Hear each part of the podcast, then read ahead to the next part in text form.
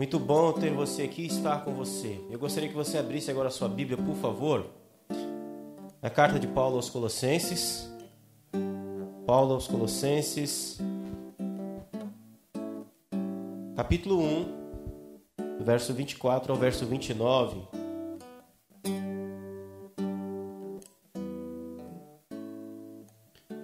Enquanto você procura, Colossenses capítulo 1, 24 ao 29.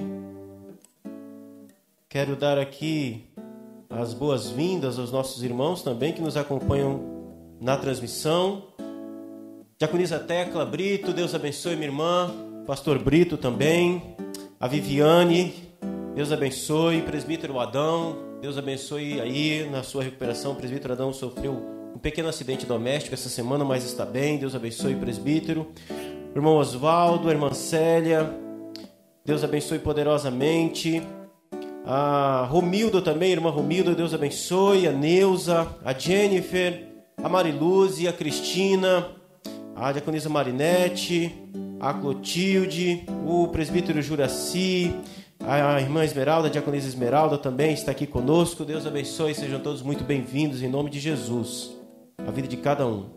Muito bem, Colossenses capítulo 1, verso 24 ao 29 diz assim: Agora me regozijo nos meus sofrimentos por vós e preencho o que resta das minhas aflições de Cristo na minha carne, a favor do seu corpo, que é a igreja, do qual me tornei ministro de acordo com a dispensação da parte de Deus, que me foi confiada a vosso favor, para dar pleno cumprimento à palavra de Deus.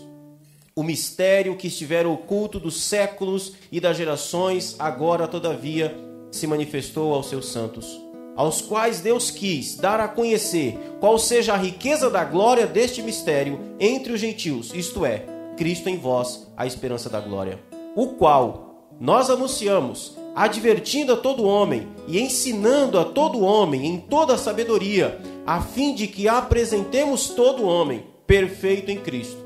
Para isso é que eu também me afadigo, esforçando-me o mais possível segundo a sua eficácia que opera eficientemente em mim. Amém? Quero convidar você à oração. Vamos pedir a bênção de Deus sobre a sua palavra. Pai Santo, nós adoramos a Ti, glorificamos o Teu nome e exaltamos quem o Senhor é, pois a Ti pertence a honra, glória e louvor. Agora, Senhor, nós nos curvamos diante da Sua palavra, viemos diante dela.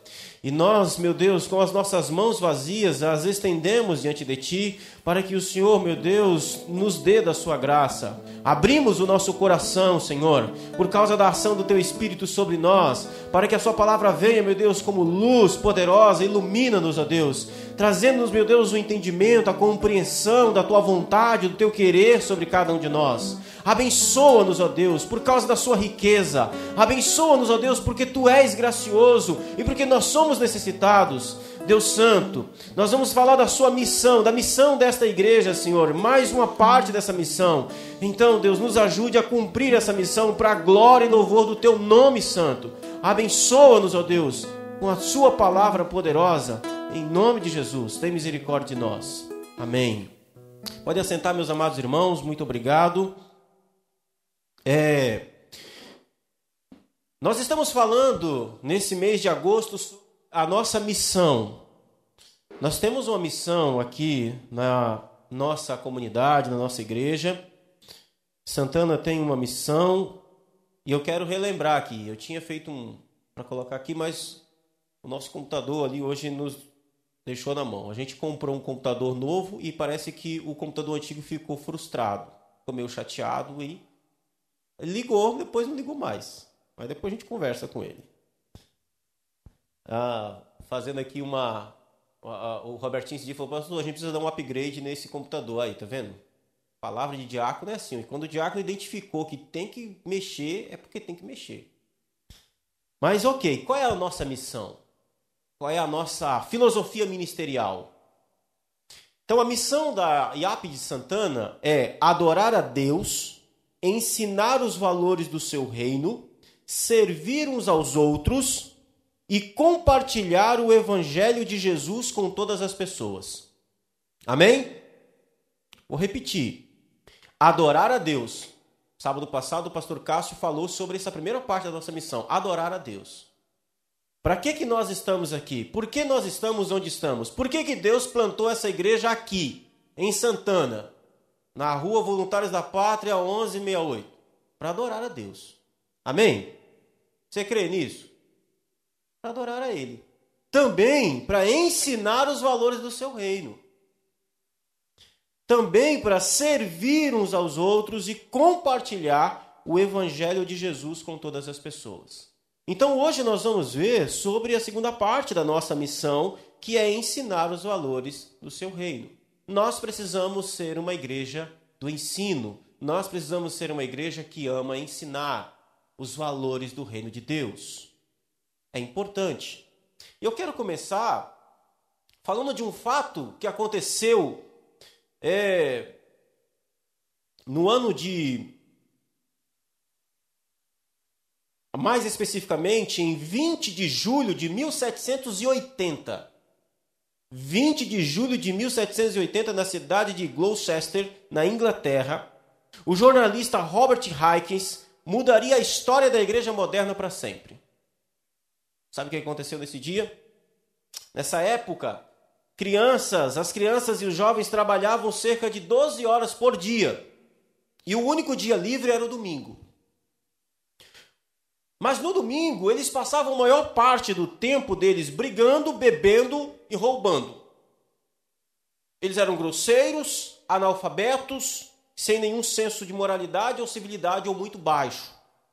Raikes então teve uma ideia de criar uma escola que funcionasse aos domingos e ensinasse fundamentos cristãos, boas maneiras, alfabetização, moralidade e civismo.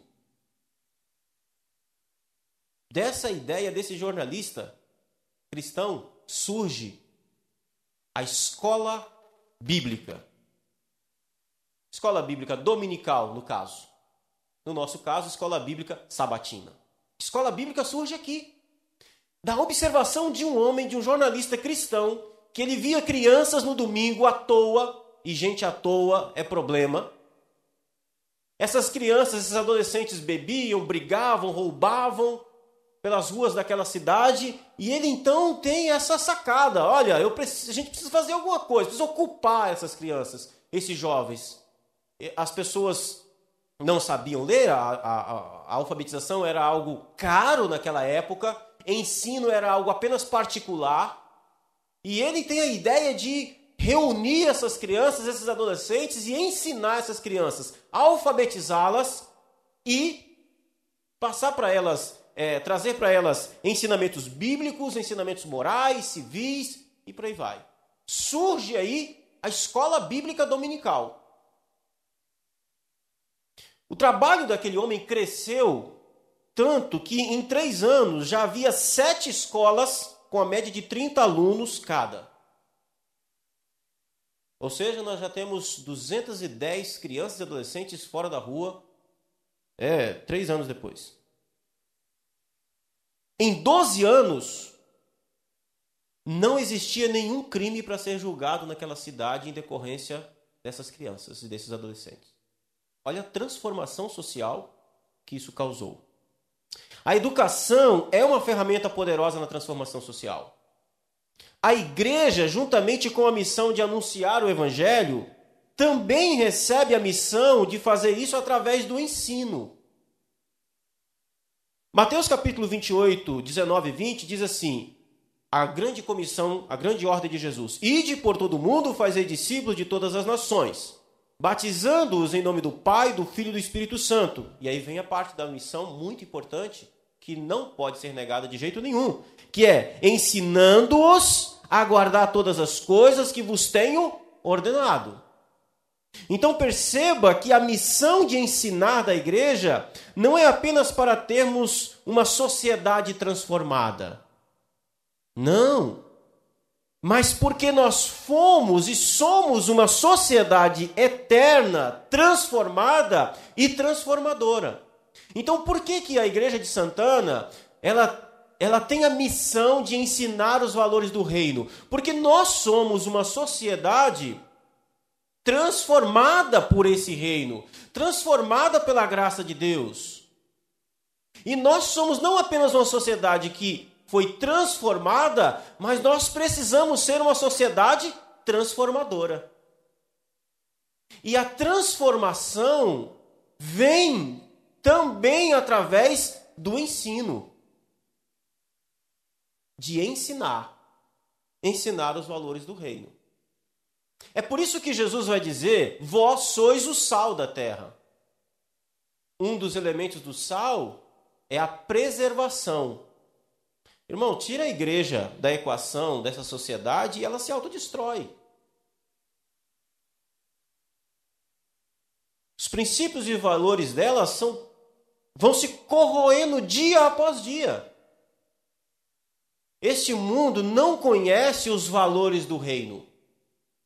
Este mundo não sabe dos valores do reino. Esse mundo não recebeu os valores do reino. Os valores do reino é dado à igreja, a igreja conhece. É a igreja que tem essa, esse ministério que a gente vai ver aqui um pouco mais para frente de ensinar esses valores do reino. Então, o ensino faz parte integral da missão da igreja. A igreja precisa ser uma igreja ensinadora. O ensino também fez parte integral, obviamente, do ministério de Jesus. Se eu não me engano, só existe um único versículo que mostra Jesus cantando, que é aquele versículo logo depois da ceia. Né? O texto diz que depois de cear, tal, ali, no dia da sua morte, ali, né? O texto diz que cantando o hino saiu. Se você já teve a curiosidade de imaginar Jesus cantando, deve ser uma cena interessantíssima. Deus canta. Olha que coisa maravilhosa. Mas apenas esse versículo. É lógico que eu não quero diminuir aqui a importância do louvor, de jeito nenhum, a gente já falou sobre isso. É importante, mas perceba que o ministério de Jesus é fundamentalmente marcado pelo ensino. Você vai ver Jesus ensinando. Ele está ensinando na sinagoga, ele ensina no monte, ele ensina no vale, ele ensina na praia, ele ensina no barco de Pedro. Ele ensina para o grupo dos doze, ele ensina para cinco mil pessoas, ele ensina para uma mulher à beira de um poço. Ele ensina para homens é, ignorantes, publicanos, pecadores, mas ele ensina também a reis. Ele está ensinando. Ele ensina aos fariseus. Ele ensina a prostituta. Ele ensina a todos. Ele está sempre ensinando. O ministério de Jesus é marcado pelo ensino. E aqui já nós já temos um motivo extraordinário para sermos uma comunidade do ensino. E eu, quando eu falo de ensino, eu quero que você entenda uma coisa. Quando você senta ao lado do irmão, conversa com ele, compartilha com ele dos valores do reino que você entendeu, que você compreendeu, você está sendo uma comunidade do ensino. Quando você vai na casa de um irmão, toma café com ele, você compartilha da graça, do evangelho, daquilo que Deus tem feito, e você fala: olha, e esse texto assim, assado, é isso aí. Isso é cotidiano. Não podemos limitar a ideia que a igreja tem o ministério do ensino apenas com relação à escola bíblica, não apenas às classes de discipulado. Não. Não apenas a isso. Ela é muito maior, isso vai além. O ministério do apóstolo Paulo também é marcado pelo ensino, assim como o ministério de Jesus. Quando Paulo chegava em algum lugar, em alguma cidade nova, a primeira coisa que ele procurava era uma sinagoga. E uma sinagoga nada mais era do que uma escola bíblica sabatina. Era um lugar onde judeus se reuniam no sábado para estudar a palavra. E Paulo ia para aquele lugar e ali ele debatia. Ali ele discutia com os judeus a respeito do Cristo. Eles abriam lá, provavelmente, o Pentateuco, os cinco primeiros livros de Moisés, alguns livros de algum, profeta, e eles liam e Paulo dizia: Ah, essa profecia aí era referente ao Messias, não era? Sim, ao Messias. Ok, então ela se cumpriu em Jesus de Nazaré. Ensino. Ensino. Paulo, o seu, o seu ministério é marcado pelo ensino. A igreja também, seu ministério precisa ser marcada pelo ensino. É muito importante, meus irmãos, que a igreja continue ensinando. Uma das razões pelas quais Paulo escreveu a carta aos Colossenses se dá pelo fato de que já naquele tempo existia um falso ensino dentro da igreja. Esse era um dos motivos pelo qual Paulo escreve aos Colossenses. Estava tendo falsos mestres lá. Falsos mestres estavam, sabe, espalhando semente de falsa doutrina, de heresia dentro da igreja. Olha a importância do porquê que a igreja precisa continuar ensinando. Irmãos, é assim, nós vivemos num contexto hoje de virtualidade que por um lado é uma benção, mas por outro lado, a gente precisa tomar cuidado, precisa ficar esperto. Porque você na no YouTube você tem acesso a tudo. Tudo. De Caio Fábio a Augustus Nicodemos. E é curioso que essa virtualidade tem revelado uma deficiência no ensino da igreja. Eu estou falando de forma geral, ok? Porque assim, é, é interessante quando você vê algumas postagens, o sujeito do mesmo, a mesma pessoa que posta coisas do Augusto Nicodemos posta do Caio Fábio. Como se fossem verdades equivalentes. Como se os dois estivessem falando das mesmas coisas. Como se os dois crescem na mesma coisa. O que está faltando ali? Discernimento. E o ensino ajuda a gente porque ele nos traz discernimento. Você consegue, ao ouvir qualquer mensagem no YouTube, discernir se o que está sendo ensinado ali passa pelo filtro das escrituras, ou você, o cara falou labassúbia e você já se arrepiou todo e falou: "Eita Deus, aleluia". Tem que tomar cuidado, irmão. Nem tudo que reluz é ouro. E se o sujeito fala uma heresia, e fala em línguas logo depois, e você não tem filtro, e você não foi ensinado, e, e, e se você não faz parte de uma comunidade que ensina, então tudo para você é válido. Tudo é de Deus, tudo certo. E não tá. Não tá. Então o ensino é importante. É importantíssimo. Olhem, olhem, eu estou aqui fugindo um pouquinho do meu sermão, mas estou lembrando de algumas coisas aqui. Quando a gente olha para o cenário da igreja brasileira, a gente percebe que alguns anos atrás nós tínhamos igrejas que não davam muito valor, por exemplo, ao ensino da igreja. Ainda tem muito. Tem comunidade que o culto é três horas, sei lá, duas horas e meia, duas horas e quarenta e cinco minutos é o quê? Louvorzão. Fumaça, luz e choro e não sei o que, louvorzão. Mensagem se tiver ensino, escola bíblica, nós temos igrejas tradicionais no Brasil que você vai no domingo de manhã numa escola bíblica, ela está vazia. Domingo à noite está lotada.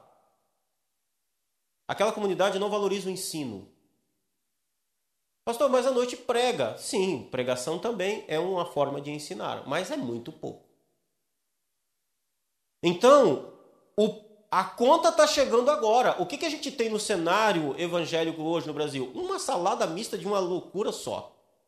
Tem de tudo. Sabe por quê? Porque tem público para tudo. Não existe filtro. Não existe discernimento. Não existe. É importante a igreja ter em sua missão o ensino, porque o ensino vai trazer discernimento. O ensino vai trazer sabedoria. O ensino vai proteger a igreja. O ensino protege a igreja das novas modas. O ensino protege a igreja do pragmatismo. O ensino protege a igreja da, da nova onda, da nova sensação. A onda agora é a unção do animal. Hã? Já viram? Passou, passou. Crente uivando, latindo. Oxi, onde está isso nas, nas escrituras? Aí mudou a onda, virou outra onda agora. É, é assim. Não, o ensino protege a igreja disso. Protege, o ensino é importante. Muito bem. Então, É muito importante que a igreja continue ensinando. Porém, ensinar não é uma tarefa fácil. E agora eu quero entrar aqui no meu texto. Meu Deus, pastor, agora você vai começar a entrar no texto? É, mas fique tranquilo. A gente vai acabar do tempo. Está com a sua Bíblia aberta? Colossenses capítulo 1, verso 24 e 29. Primeiro ponto que eu quero ver aqui com vocês é que o ensino, igreja, já aprendemos, já entendemos que é fundamental que a igreja seja uma igreja ensinadora. Agora, ensinar, meus irmãos, ensinar exige-se esforço, trabalho. Veja o verso 24 e o verso 29. Agora me regozijo nos meus sofrimentos por vós e preencho o que resta das aflições de Cristo na minha carne, a favor do seu corpo, que é a igreja. Verso 29. Para isso é que eu também me afadigo, esforçando-me o mais possível segundo a eficácia que opera eficientemente em mim. Há um esforço. Quando Paulo escreve essa carta aos Colossenses, ele estava preso em Roma. Ele estava indo para a parte final da sua vida. Sofrimento e aflição era o que mais ele tinha vivido. Pelo que Paulo havia sofrido? Pelo que Paulo estava sendo afligido? Pela pregação e o ensino do Evangelho. Pela pregação do Evangelho e pelo ensino de como seguir a Cristo. Parêntese aqui, bem rapidamente. Nós não podemos fazer confusão no ensino. A igreja tem a missão de ensinar, e essa missão está pautada em dois pilares principais. Ela tem a missão de ensinar o Evangelho, e ela tem a missão de ensinar aqueles que creram no Evangelho. E ela não pode confundir as matérias dessas duas coisas. Quando você confunde as matérias daquilo que deve ser ensinado no evangelismo e aquilo que deve ser ensinado no discipulado, você faz uma confusão danada. Se nós. Em, então, qual é a ordem? A ordem é: nós ensinamos o evangelho para a salvação. Quais são as doutrinas ou as matérias da evangelização? São umas. Quais são as do discipulado? São outras, totalmente diferentes. Qual é a nossa grande confusão muitas vezes? É que a gente confunde essas duas coisas. Muitas vezes a gente quer ensinar, por exemplo, sobre o sábado uma pessoa que não crê no Evangelho. Sabe o que você vai criar? Um legalista. Não, isso é matéria de discipulado. Não é matéria de evangelismo. Uma vez a gente, eu estava numa viagem de igreja e, e a gente fez uma brincadeira no ônibus. Tínhamos lá, acho que os quatro pastores, né? Aí fez uma brincadeira, tinha microfone no ônibus e tal. Ó, pessoal aí faz qualquer pergunta que os pastores aqui vão responder. Aí o pessoal caiu em cima, né? As perguntas mais difíceis de responderem, por incrível que pareça, como sempre, foi de quem? Das crianças. São as que fazem as perguntas mais difíceis. E aí teve uma pessoa que fez uma pergunta: Pastor, como eu, como eu evangelizo falando do sábado? Eu disse: Não evangeliza. Sábado não é matéria de evangelismo. Não é. Sabe matéria de quê? De discipulado. Para quem creu. Então a gente precisa ter sabedoria, precisa ter estratégia, precisa ter método. Senão confunde os negócios tudo. E o resultado disso sempre é ruim. Sempre é ruim. Ok, então, Paulo, ele havia sofrido por causa da pregação do evangelho e por causa do ensino de como seguir a Cristo. Só para você ter um exemplo, Paulo não era o fundador da igreja de Colosso. Ele nunca havia estado lá, mas ele está escrevendo uma carta aos Colossenses. Mas por dois anos, Paulo ensinou todos os dias em Éfeso, na escola de Tirano, que era uma espécie de teatro aberto. Era, pensa numa praça. Uma, um, aí você tem lá um palco, tudo aberto, e aquilo ali era uma escola. Chamava-se Escola de Tirano. Por dois anos, Paulo ensina em Éfeso, nessa escola, nessa grande praça. As pessoas chegavam, se sentavam e aprendiam ali quem estava falando. Dois anos, no pior horário do dia, que era de 11 às 4 da tarde. No horário que ninguém queria dar aula. Por quê? É o horário que o sol está mais quente. Paulo estava lá. Evangelho, evangelho, evangelho, evangelho, evangelho, Bíblia, Bíblia, Bíblia. Dois anos. E onde entra Colosso nessa história? A cidade de Colosso ficava a cerca de 160 quilômetros de Éfeso. Mas lá em, Colo, lá em Éfeso tinha um homem de Colosso. Sei lá o que ele estava fazendo lá, não sei. Estava viajando, trabalhando por um tempo. Eu sei que este homem chamado Epáfras estava lá. E um desses dias ele vai lá ouvir Paulo. Ele ouve Paulo pregando, ele ouve Paulo ensinando, ele, ele crê no Evangelho, ele se converte, ele é convertido, ele aprende a respeito de como seguir a Cristo, de como viver o Evangelho, e ele volta para sua cidade, lá em Colosso, então ele começa a pregar o Evangelho. Nasce uma igreja em Colosso. E então ele começa a ensinar aquela igreja. Então, quando Paulo fala do seu sofrimento, ele está falando disso.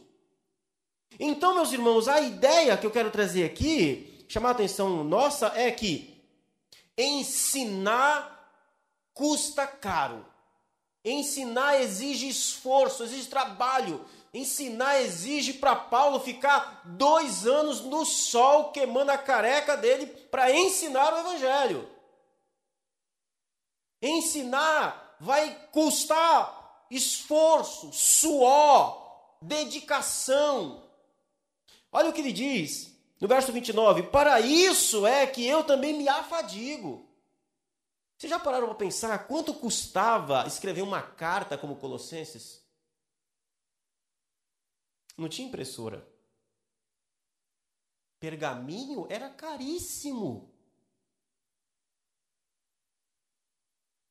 Vai te custar. Então, se nós somos uma igreja do ensino, a gente precisa entender que ensinar vai custar para você. Vai, vai ter um preço. Ensino exige suor, dedicação. Ensino exige esforço, trabalho. É com, é com, com dor às vezes, é com sofrimento, com dificuldade, com dedicação. Tem que sair de casa, tem que ir lá na casa do discipulado, tem que entrar em contato, tem que persistir. É preparar a lição, é preparar o material bem preparado, é pesquisar mais. É não se dar por satisfeito, é ler muito, é comprar livro, é pesquisar, fazer boas pesquisas. Ensino então custa pra gente, custa.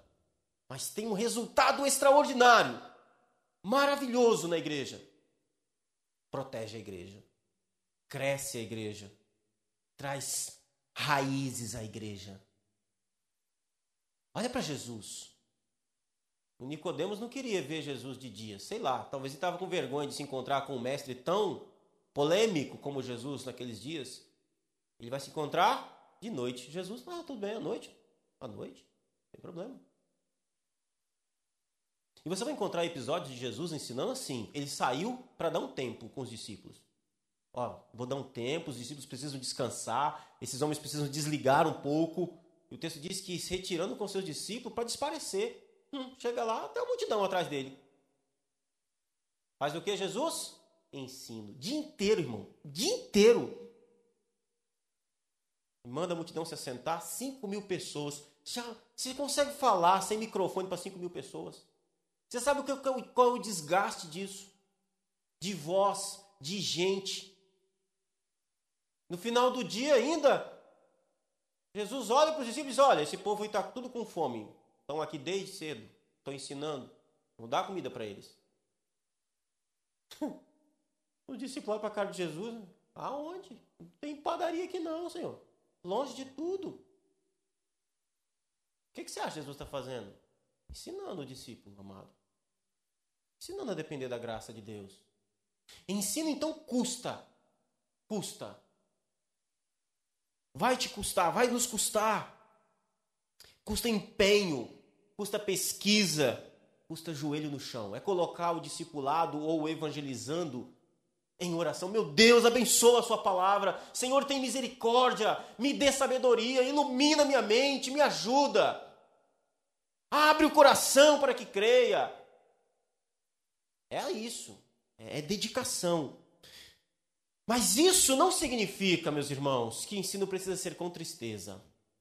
Paulo diz: Eu me regozijo nisso, me alegro nisso, pois é em favor do corpo de Cristo, que é a igreja.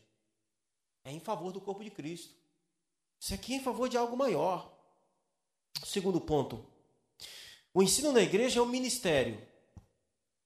De quem? É fato que Paulo aqui, nesse texto, está se referindo ao, no verso 25, né? Verso 25 diz: Da qual me tornei ministro de acordo com, as dispensação, com a dispensação da, da parte de Deus, que me foi confiada a vosso favor para dar pleno cumprimento à palavra de Deus. É lógico que Paulo aqui está falando de ministério de algo mais amplo. Está falando do seu ministério apostólico, que engloba várias funções, entre elas o ensino, obviamente. O ministério do ensino, o serviço, a obrigação de ensinar é de quem? Todos nós. É da igreja. A missão é de quem? Do, do pastor? A missão é nossa, é da igreja. É de todos nós, é um ministério. É fato que uns com maior capacidade e outros com menos, mas a missão é de todos. Assim como a missão de adorar não é só do pessoal da música. Quem, de quem é a missão de adorar a Deus? Da igreja, nossa. A missão de ensinar é nossa, também. É, é de todos. Mas você pode dizer, mas pastor, eu, eu não tenho curso de teologia.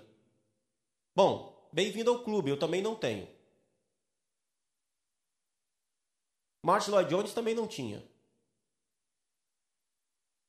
É lógico que existem distâncias aí, né? Obviamente. Mas não, tá, não tem nada a ver com isso, irmão. Pedro também não tinha. Nem Paulo. É Paulo, né?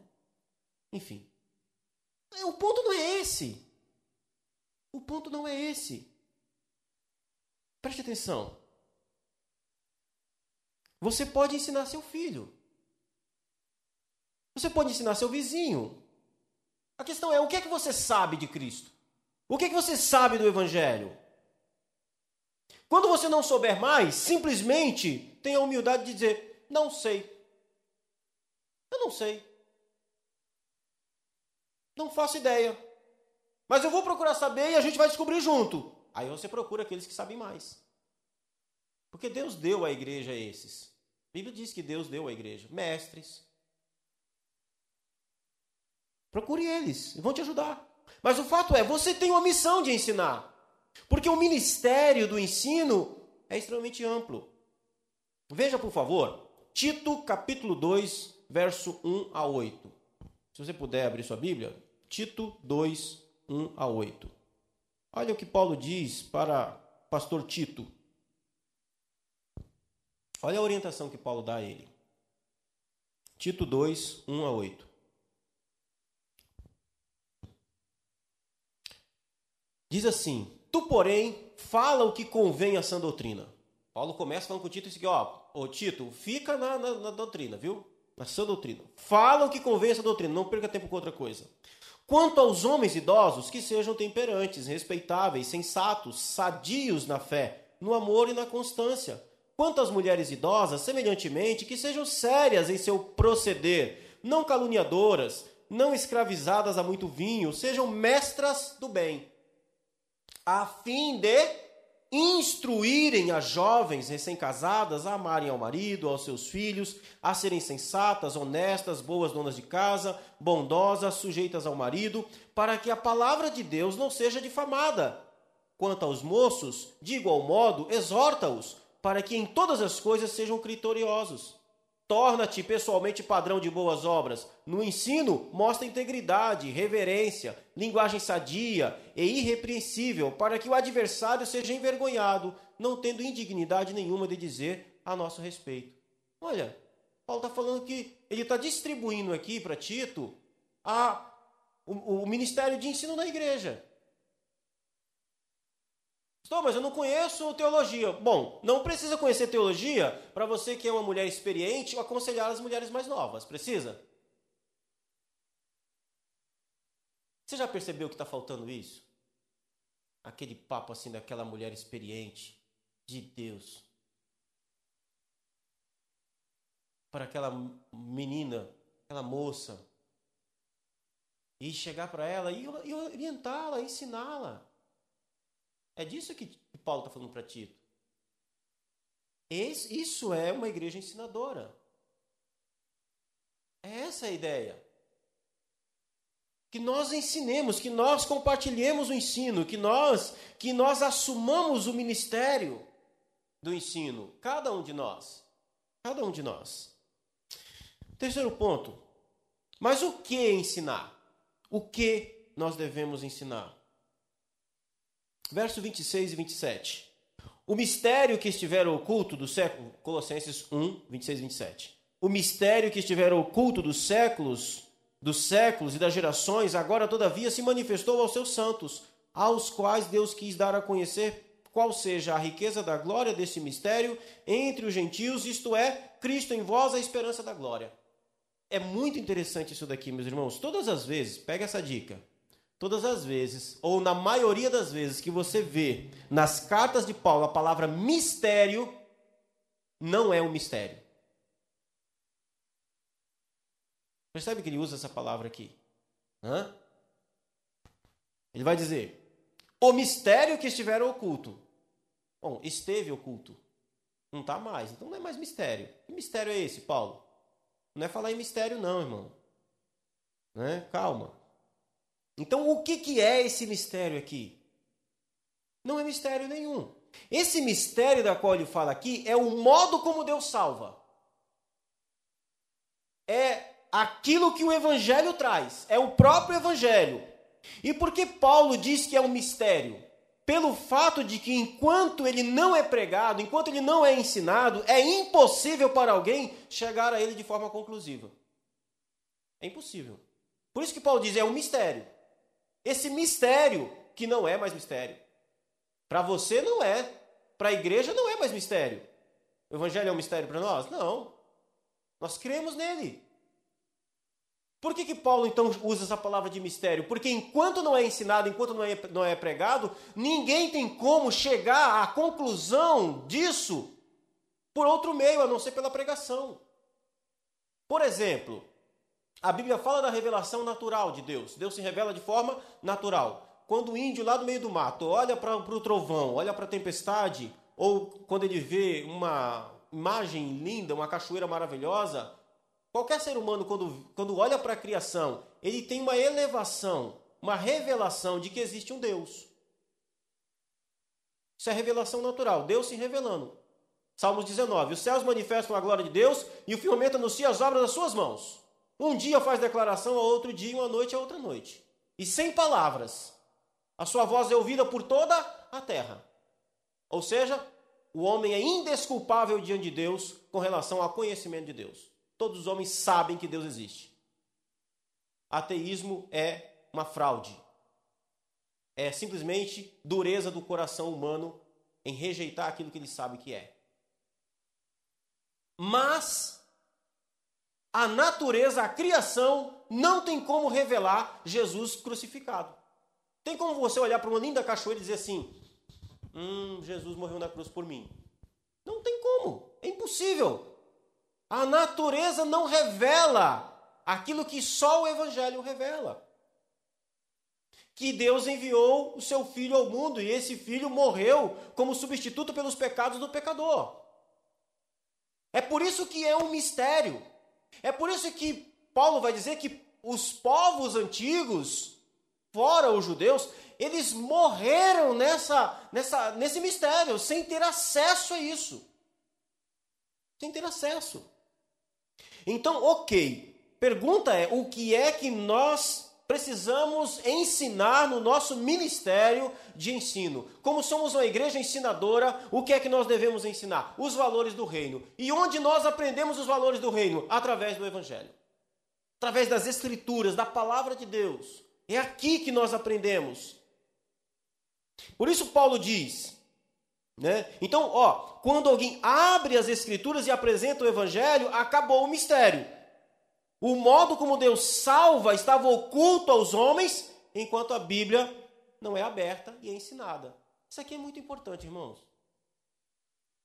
Ó, ninguém pode ser salvo sem a pregação do Evangelho.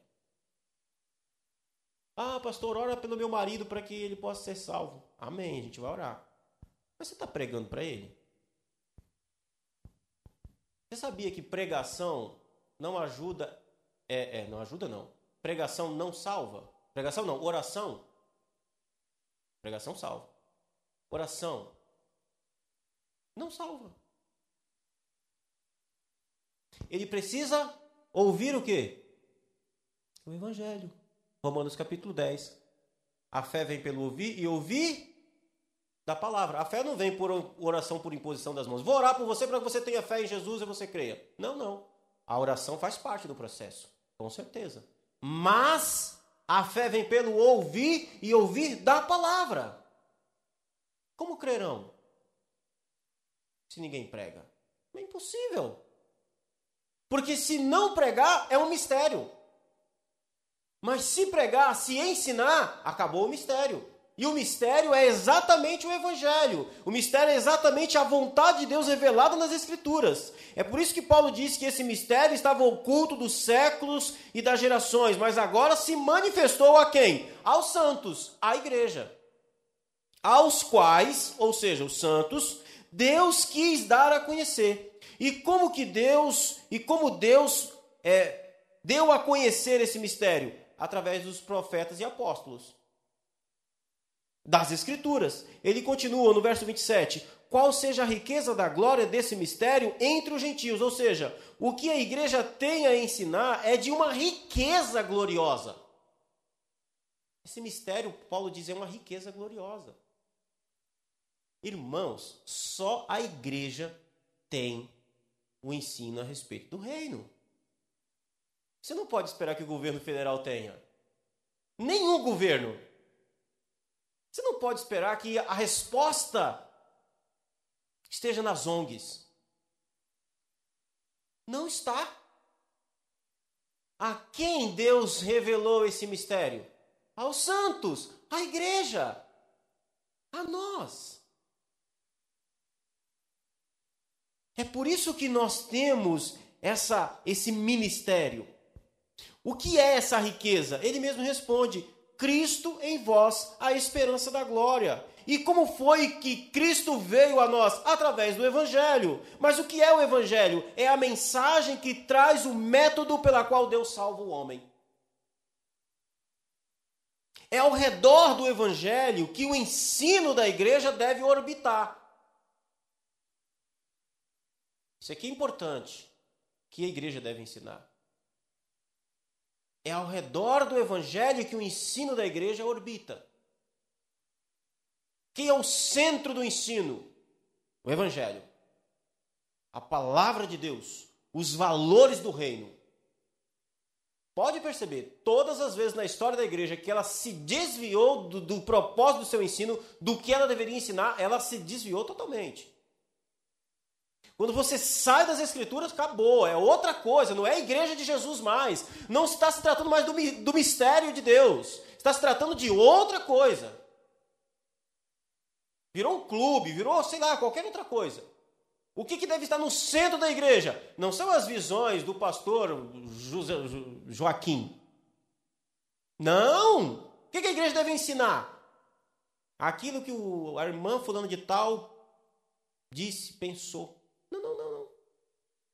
Aquilo que a fundadora ou fundador eh, teve lá, sei lá, um start. Não, não, não, não, não. Não, mas o, a irmã fulana, ela tem umas experiências com Deus, ela vê Deus, ela foi no céu, ela ouviu coisas. Amém. A irmã fulana, Deus abençoe ela. Não sei se ela, que ela viu, não estava lá. Mas aqui é evangelho. Mas ela é inspirada. Bom, aí já saiu até do evangelho, né? Mas o pastor fulano é homem de Deus. Ah, glória a Deus por ele. Amém. Ah, mas é, é Bíblia, é evangelho. Evangelho. Não é assim? Paulo não elogia uma igreja por causa disso? Como é que é o nome da igreja? Que eles examinavam nas escrituras? Os berianos. Chegava lá o pastor, né? quero pregar hoje. Aí o camarada começava a ensinar uns negócios lá. Eles, opa, Paulo foi, né? O próprio apóstolo Paulo, irmão, você imaginou Paulo chegar aqui, abre a Bíblia dele, e Paulo não pregava meia hora não, viu, irmão? Pergunta para Eutico quanto tempo Paulo pregava. Chegou a dormir, caiu. Uma noite inteira. Os berianos, deixa eu ver o que esse camarada está falando aí. Paulo, Paulo, viu? Não é o pastor Kennedy, não. É, que ele diz com diz com aquilo que está escrito. Não, é, condiz. Paulo. Então, o centro do ensino da igreja, Cristo, Evangelho, Escritura. Ah, mas eu acho. Bom, eu acho, eu acho, é a sua opinião. Ah, eu acho não se escreve, meu avô dizia, né? Meu avô dizia, eu acho não se escreve. Não é, essa é a sua opinião. É ao redor dele. É ao redor dele. Em último lugar, meus irmãos, qual é o objetivo do ensino na igreja? Verso 28. O qual nós anunciamos é divertindo a todo homem, ensinando a todo homem, em toda a sabedoria, a fim de que apresentemos todo homem perfeito em Cristo. Por que, que a gente ensina? Paulo diz: a fim de que apresentemos todo homem perfeito em Cristo. Paulo está falando do desenvolvimento do caráter, da nova natureza de Cristo em nós. Preste atenção.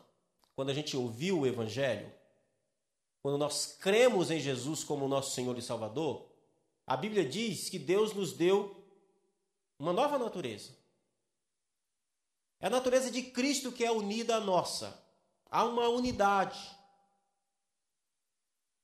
É por isso que Paulo diz: Não vivo mais eu, mas Cristo vive em mim.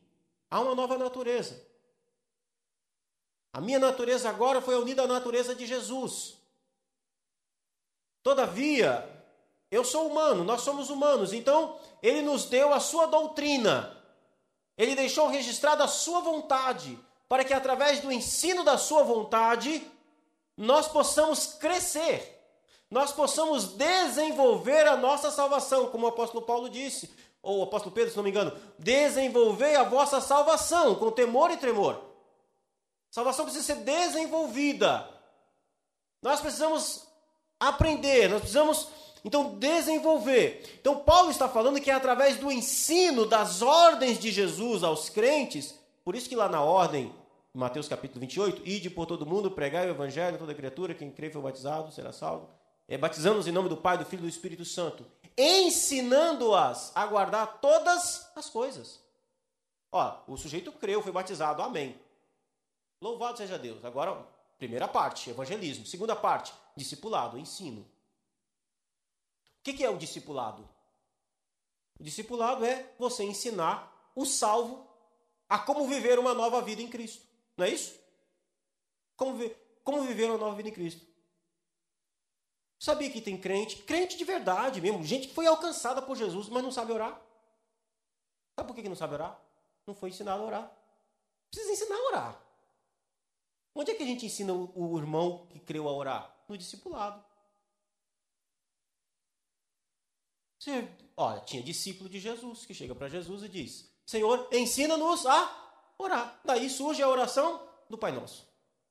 Ensina-nos a orar. Os discípulos, não é que aqueles homens não oravam, não sabiam orar, mas eles olham para Jesus orando e eles dizem: Peraí, eu não sei orar. Como é que alguém é capaz de passar uma noite inteira orando e eu não consigo orar 10 minutos? Senhor, ensina a gente a orar. E Jesus vai ensinar. Então, discipulado. Por quê? Com que propósito? Para que o corpo de Cristo seja aperfeiçoado para que o homem seja perfeito em Cristo. Esse é o objetivo pelo qual a gente precisa ser uma igreja ensinadora. Ou seja, o ensino da igreja tem o objetivo de fazer com que Cristo seja visto na vida dos crentes. O alvo é ser como Cristo é.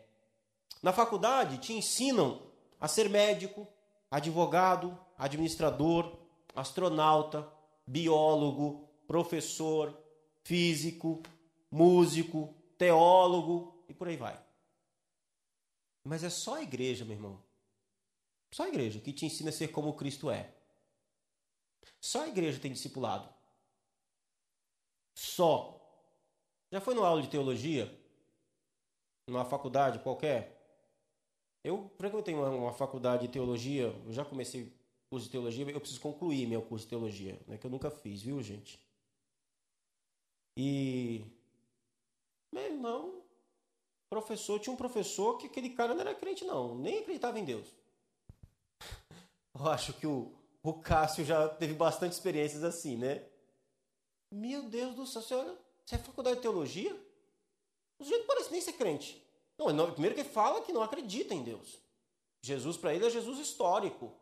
Foi simplesmente um, um judeu que viveu lá e tal, e, e Bíblia, palavra de Deus? Ixi, nada, isso aqui. A primeira aula que tive nessa faculdade, o professor disse assim: a Bíblia não é a palavra de Deus. A Bíblia é uma fala da fala de Deus. O curioso foi ver crente, que era só tinha crente, de um monte de pastor, faculdade de teologia. Eles ficaram impressionados assim. Falei, peraí, mas como assim, meu? A Bíblia é a fala da fala de Deus. A Bíblia é a palavra de Deus. Os caras são muito inteligentes, ardilosos. Então na faculdade você aprende sobre um monte de coisa. Vai ser um bom profissional, você vai ser um excelente médico, um bom advogado, um bom professor, um bom administrador. Você vai ser bom ali, mas é a igreja, irmãos. A Paulo diz que Deus deu esse mistério à igreja, aos santos. Vai ensinar você a ser como Cristo é, a seguir a Cristo. E o mundo está para conhecer médicos, advogados, administradores, biólogos, professores, teólogos cristãos. Isso é maravilhoso. Pensa aí, vai pensando, vai imaginando. A gente já tem um pouco dessa realidade, mas precisa ter mais. Médicos cristãos, advogados, políticos, de cristãos de verdade, não é bancada evangélica, não. Gente crente, temente a Deus. Gente no governo, como José, José do Egito, tá? Daniel. Gente que fala para corte, como Paulo, para reis, com autoridade. Fico imaginando, né? Paulo chega para um rei e diz: Ah, eu queria que vocês fossem como eu, exceto as algemas. Olha a sede desse homem, com que ele está falando. Monarcas, cristão, médicos, advogados, homens de Deus. Quem é que ensina a ser como Cristo é? A Igreja de Jesus. A IAP de Santana. Que ministério bonito, irmãos. Que ministério maravilhoso. Querida igreja, nós temos uma missão única. Só a nossa. Ensinar o Evangelho e a viver uma vida para a glória de Deus. O mistério de Deus. Nós temos a missão única de ensinar os novos discípulos de como viver o evangelho que creram. Isso não foi dado às ONGs, ao governo federal, foi dado a você. Não espere o pastor. Vá você. É sua missão também. Mas conte sempre com o pastor. Conte sempre. Quando você não souber, chame alguém que sabe, mas não deixe de ter iniciativa. Quando for ensinar, seja um PG, seja um estudo bíblico, seja um grupo de amigos de trabalho, seja uma classe de discipulado, seja na classe das crianças, seja o ensino de um grupo de pessoas, ou mesmo quando você for ensinar uma única pessoa, se esforce ao máximo. Se esforce, se prepare, pesquise, ore, ore e ore mais. E vá, ensine e Deus vai operar poderosamente. Mas vai, meu irmão, vai. Eu quero desafiar você. Eu quero desafiar você a olhar. Olhar. Olhar o quê? A ter um olhar. Quero desafiar você a olhar para qualquer um e ter a iniciativa de ensinar essa pessoa o reino de Deus. Eu, assim, para mim, isso se tornou, de certa forma, um problema, porque eu acabo assumindo muita coisa. Né? Eu não posso conversar com ninguém, não, irmão. Eu conversei com uma pessoa que não conheço, eu já quero oferecer um estudo bíblico para ela. Mas eu quero desafiar você a ter isso. Você é um amigo do trabalho. Ou sei lá, seu vizinho, conhecido seu. Olha, vamos estudar a Bíblia junto? Vamos estudar? Ou vamos. Tem uma classe de discipulado lá na igreja. A gente vai voltar às classes de discipulado, tá? Tem uma classe de discipulado lá na igreja que é uma bênção. Eu quero convidar você para ir. Vamos fazer uma aula, uma experiência. Vamos lá. Ser uma igreja discipuladora, uma igreja, uma igreja que ensina tanto o evangelho para a salvação, mas ensina também os que já foram salvos. Sermos uma igreja que ensina uns aos outros. Tem atitude de ensinar. Ensinar os valores do reino. Não, não se envergonhe dos valores do reino, não. Eles vão causar horticária no mundo, sim. Vão. Mas não deixe de ensinar os valores do reino. Vou contar uma experiência para a gente orar. Eu estava uma vez, foi a primeira igreja que eu assumi. E a gente tinha um grupo de jovens e era uma classe de discipulado. Eu perguntei para um, para eles. A gente foi falar sobre sexualidade. E eu perguntei para eles assim: Você já falou para o seu amigo da escola, um pessoal do colegial, você já falou para o seu amigo da escola que você é virgem? Achei muito interessante a resposta de um. Mas assim, eu perguntei e levantou a mão. Falou, já. E assim, um rapaz bonito. Sabe aquele cara moreno, bonito, bonito mesmo. O nome dele é Gustavo. Dei o nome do Gustavo por causa dele. Um rapaz maravilhoso. Casado hoje. Na época era solteiro. Bonito, malhado, gostava de uma academia alto, moreno. Bonitão, cara. Ele falou, eu já falei, pastor. Eu achei corajoso. É verdade? Sério? Sério, eu já falei.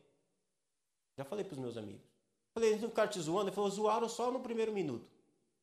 Mas aí eu comecei a falar com eles, por quê? É isso. Você falar, vão te zoar. Mas se é os valores do reino, não são? Não são os valores do reino? Ensine. Eu quero desafiar você a ensinar alguém, a ter um grupo de estudo, a ensinar uma pessoa, a convidar alguém para um grupo de estudo, a fortalecer a fé de um irmão. Quero desafiar você a fazer isso. Você pode. Está aí. Você tem conhecimento. Você tem recebido, meu irmão. Senão a gente está fazendo o que aqui pregando, né? A gente recebeu o conhecimento. Tem, tem. Vai lá, se prepare. Tenha coragem. Tenha o seu grupo de estudo. Amém? Não perca o eixo, meu irmão. Primeiro o evangelho, depois discipulado. Primeiro, como ser salvo. Depois, como é ser um salvo. Vamos ficar de pé, vamos orar?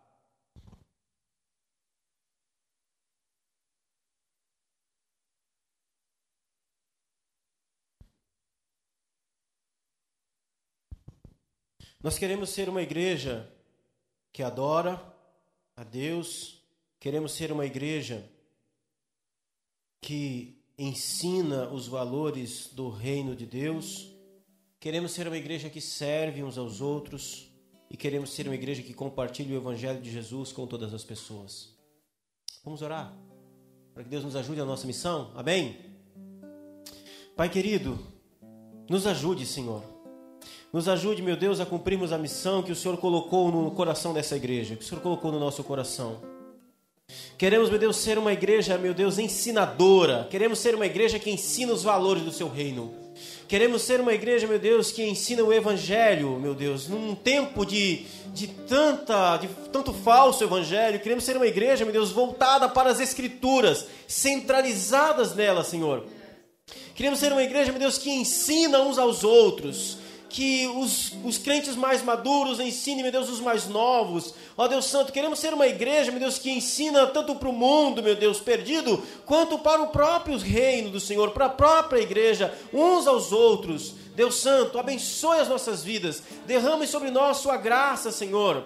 Ó Deus, que o Senhor nos dê pessoas, que o Senhor coloque pessoas no nosso caminho, a fim de que nós venhamos ensinar a Sua palavra, a fim de que nós venhamos, meu Deus, ensinar a Sua vontade, a fim de que venhamos ensinar, meu Deus, os valores e princípios do Teu reino, Senhor.